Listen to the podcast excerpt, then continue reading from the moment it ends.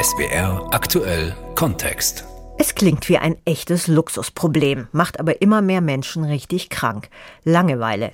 Wenn die Arbeit eintönig ist, Angestellte sich komplett unterfordert fühlen und man so wenig zu tun hat, dass ein Acht-Stunden-Tag endlos lang erscheint, dann kommt es oft zum sogenannten Bore-out-Syndrom. Von einer Fünf-Tage-Woche hatte ich vielleicht, also in vier Tagen was zu tun, montags nie. Und die anderen vier Tage waren so maximal vier Stunden. Nachher wurde es dann auch immer weniger, da hatten wir da manchmal nur zwei bis drei Stunden am Tag Arbeit. Ich habe immer ähm, den PC offen gehabt mit diversen Excel-Dateien. Ich hatte viele Unterlagen auf dem Tisch. Ich habe immer irgendwelche E-Mails geschrieben und habe einfach mir den Telefonhörer ans Ohr gehalten, dass es aussah, ich würde Telefonate führen.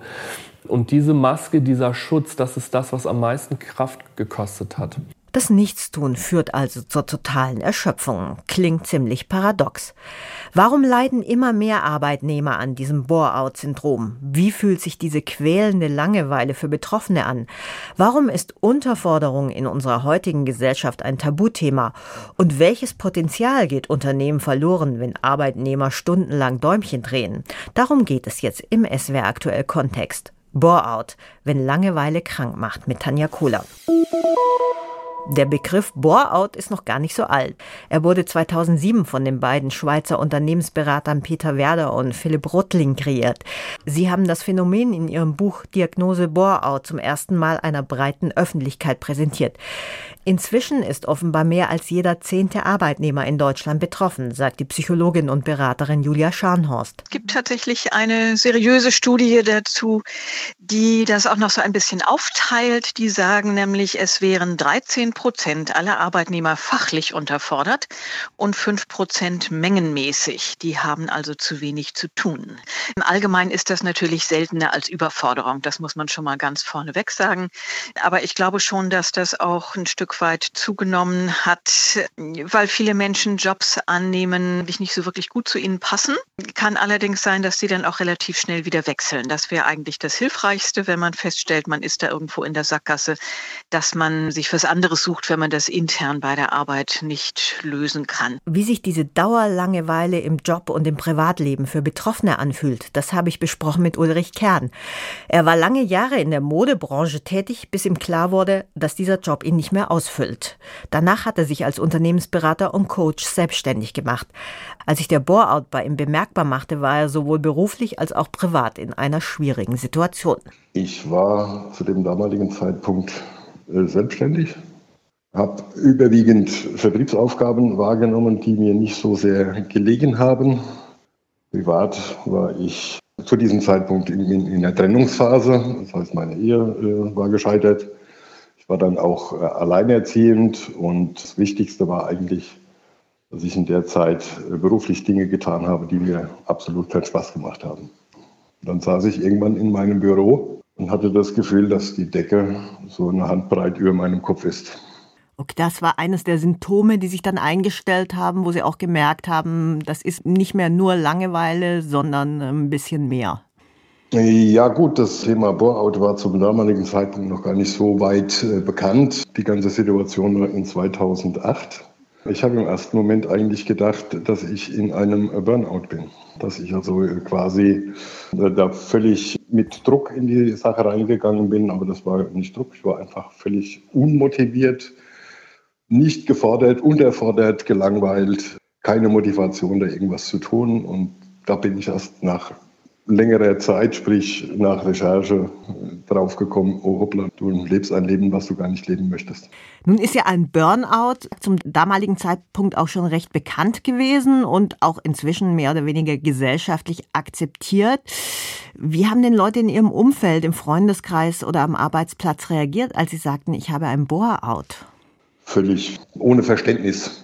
War für die äh, Familie, war für meine Freunde und auch äh, teilweise äh, für Kunden, weil ich dann auch tatsächlich die Reißleine gezogen habe und erstmal eine Pause gemacht habe. Völlig unverständlich. Wobei das auch immer noch mit dem Thema zusammenhängt, dass dieses Gelangweiltsein, das gibt ja keiner gerne zu.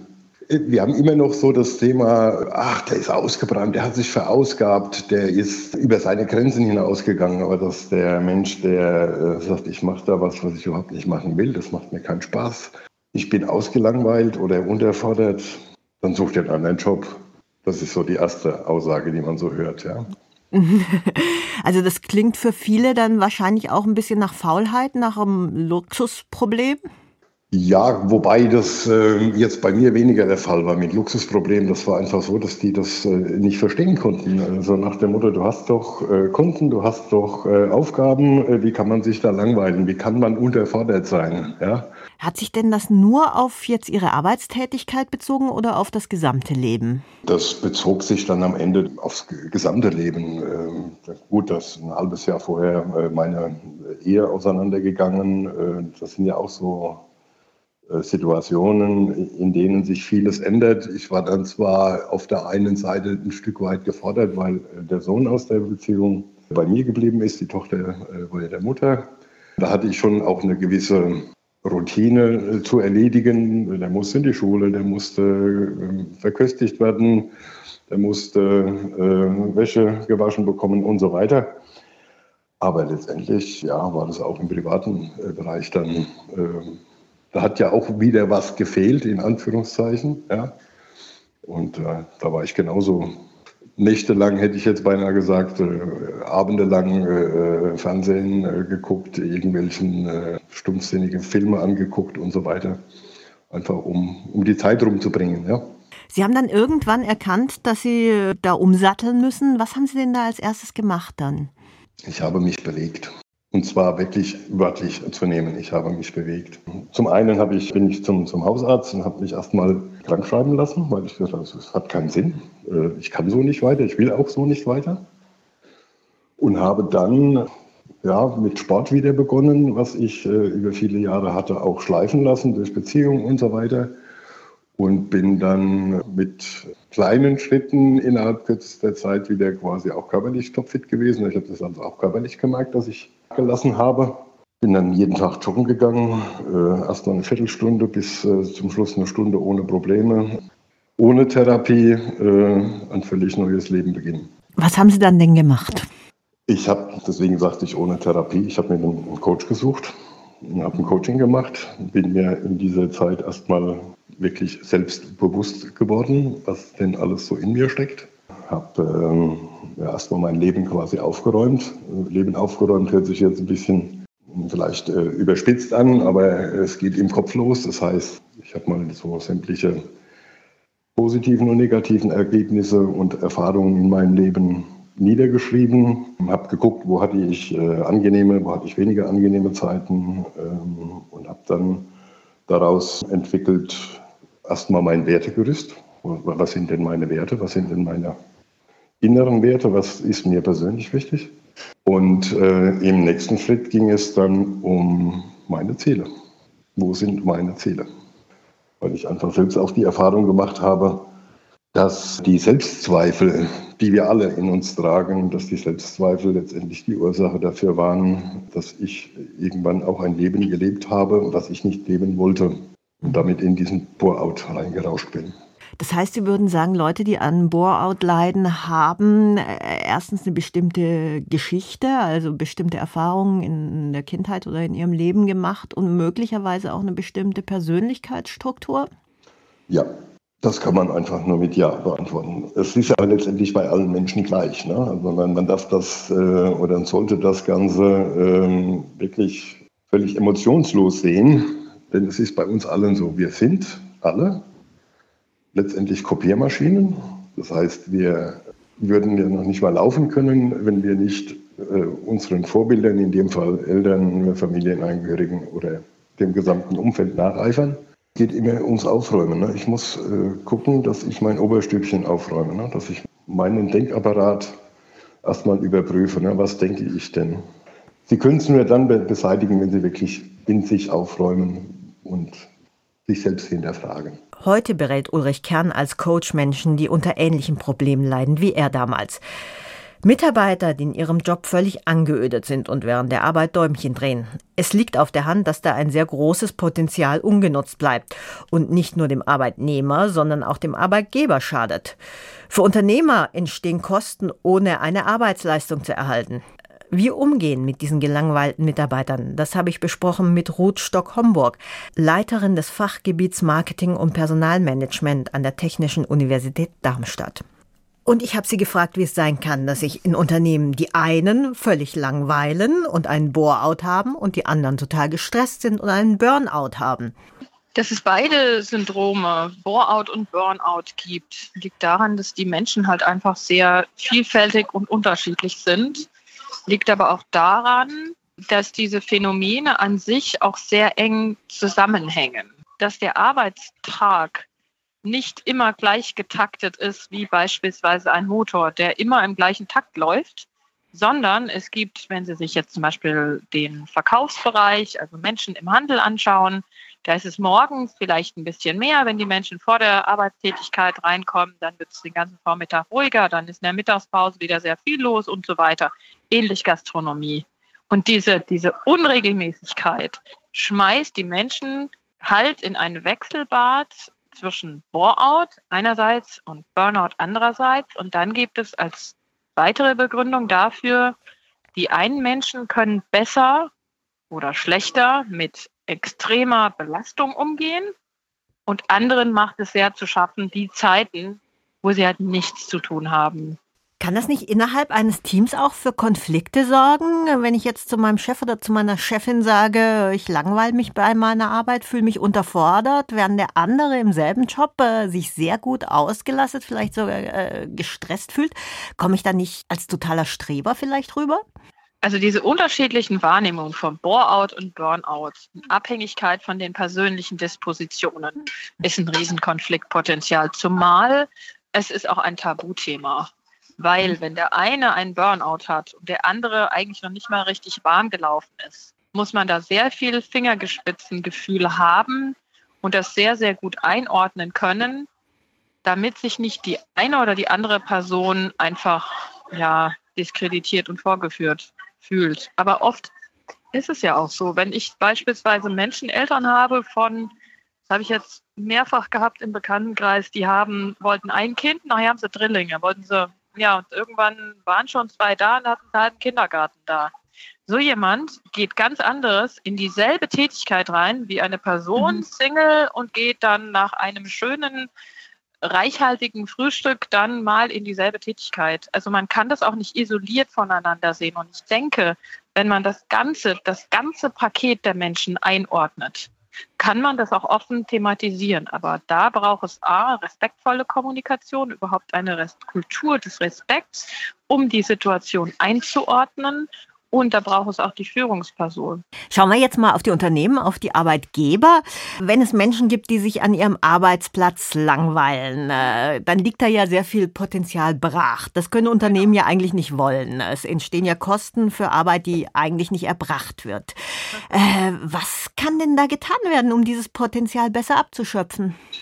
Zum einen Stellenbeschreibung, wenn ich die Menschen einstelle und schauen, dass das Anforderungsprofil bei der Einstellung mit der eigentlichen Stellenbeschreibung zusammenpasst. Zweitens regelmäßige, aber ernsthafte Review-Gespräche zwischen Führungsperson und Mitarbeitenden. Und auch immer ernsthaft die Frage stellen, wo sehen Sie Entwicklungspotenzial? Und wenn dieses Entwicklungspotenzial identifiziert wurde, ähm, dann auch entsprechend handeln, auch Umbesetzungen vornehmen, auch flexibel sein. Also es muss auch möglich sein, Menschen, die beispielsweise eine ähm, Teamassistenz, die vielleicht generalistische Aufgaben, unterstützende Aufgaben übernimmt, dann vielleicht auch in eine Expertenrolle hinzuentwickeln. Und was auch häufig zu Bore-out führt, ist, wenn Weiterbildungsangebote wahrgenommen oder angeboten werden und die Menschen keinen nächsten Karriereschritt vollziehen können. Das heißt, sie haben das Wissen, sie haben letztendlich auch, wie man so schön sagt, Appetit bekommen und dann passiert nichts. Sie haben vorhin gesagt, dass äh, Langeweile und Unterfordertsein immer noch so ein Tabuthema ist. Muss ja. sich da denn auch an den Arbeitsplätzen selbst was ändern? Es ist ja doch immer noch in vielen Unternehmen so, dass der der beste Mitarbeiter, die beste Mitarbeiterin ist, die am längsten da sind abends und praktisch das Licht ausmachen. Ja. Was kann man denn da in Sachen Arbeitsplatzgestaltung, Arbeitszeitmanagement und so weiter verbessern? Also diese Anwesenheitskultur ist eine kulturelle Sache, die ist immer noch sehr stark in deutschen Unternehmen, hat sich aber, denke ich, im Zuge von Corona und Homeoffice Tendenzen deutlich gebessert. Also hat da hat sich sehr, sehr viel getan.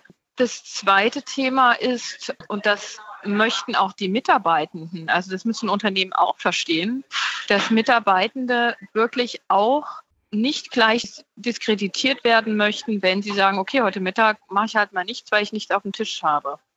Ich mache dann vielleicht heute Abend noch mal zwei Stunden. Und auch da muss ich aber sagen, hat sich sehr viel getan. Und die Unternehmen, die das letztendlich nicht wechseln können, die das kulturell nicht auffangen können, sind diejenigen Unternehmen, denen reihenweise die Menschen weglaufen oder wo die Menschen erst gar nicht hingehen. Nun ist ja leider nicht jeder in der Situation, sich seinen Job aussuchen zu können. Es gibt Tätigkeiten, die ja zwangsläufig eintönig sind und auch langweilig wahrscheinlich. Zum Beispiel, wenn ich jetzt Fließbandarbeiterin bin und acht Stunden am, am Band die gleiche Tätigkeit mache oder als Pförtner Nachtschicht habe. Ist da ein Bore-out nicht automatisch vorprogrammiert? Also am Fließband sprechen wir dann eher von Monotonie. Das ist wieder ein anderes Konzept. Das ist dann so eine gleichläufige Tätigkeit. Ja, beim Pförtner, das ist ja genau bei, wie bei Fluglotsen, das ist ja im Grunde so eine Daueraufmerksamkeit. Sie können sich auch als Pförtner nicht hinsetzen, nebenbei ein Fernstudium machen. Ist halt schwierig. Das Einzige, was man machen kann, ist vielleicht doch in dem Rahmen, sich irgendwas mitzunehmen, was, was man, wo man sich geistig mit beschäftigt. Und das andere, was man machen kann, und das ist auch noch eine wichtige Komponente, die wir gar nicht angesprochen haben. Wir wissen aus Studien, dass die Art, wie ich mich in, im Beruf beschäftige, dass das sehr stark auch gespiegelt wird durch die Art und Weise, wie ich mich privat beschäftige. Ein Beispiel, wenn die Tätigkeit sehr wiederholend repetitiv ist, tendieren Menschen dann dazu, nach Hause zu gehen und dann auch sehr was sehr Ähnliches zu machen oder ein entsprechend weniger abwechslungsreiches Programm zu fahren. Und was, was man machen kann, ist das Kontrastieren im privaten Bereich. Das heißt, man bricht im Grunde diesen Teufelskreis. Und dann zieht man, das zeigen wir auch aus Studien, sind so Reverse Spillover Effects, und zieht, zehrt dann quasi am Tag von den Dingen, die man erlebt hat.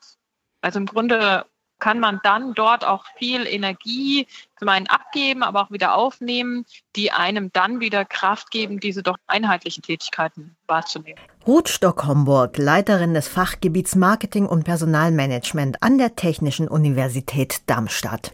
Egal also, ob man sich neue Hobbys zulegt, mehr Sport macht oder den Job wechselt, wichtig ist vor allem, dass man beim Bore-out erkennt, ich muss etwas ändern. Außerdem sollte man Langeweile manchmal auch einfach zulassen denn aus ihr kann auch etwas Gutes entstehen, sagt die Psychologin Julia Scharnhorst. Wir können mit Langeweile schlechter umgehen. Also wenn ich irgendwie jetzt zwei Minuten nicht weiß, was ich mit mir anfangen soll, gucke ich mal kurz aufs Smartphone, was da so los ist. Ähm, und das ist gar nicht gut, denn wir brauchen tatsächlich auch sowas mal wie Nichtstun, wie Langeweile. Das sind die Zeiten, in denen unser Gehirn nämlich ähm, ganz aktiv wird im Hintergrund sozusagen, ohne dass wir das merken und ähm, anfängt neue Ideen zu entwickeln, Probleme zu lösen, neue Wege zu finden. Und wenn wir uns unentwegt mit irgendwas berieseln lassen, um nur ja keine Langeweile aufkommen zu lassen, dann verhindern wir das ist, dass das Gehirn auch mal so ein bisschen im Leerlauf vor sich hin arbeiten darf und ähm, sich mal mit anderen Dingen beschäftigt, die gerade nicht so akut sind. Einfach nichts tun, das kann zwischendurch also auch mal ganz wohltuend sein. Es sollte aber nicht zum Dauerzustand werden. Das war der SWR aktuell Kontext. Bore-out-Syndrom, wenn Langeweile krank macht, mit Tanja Kohler.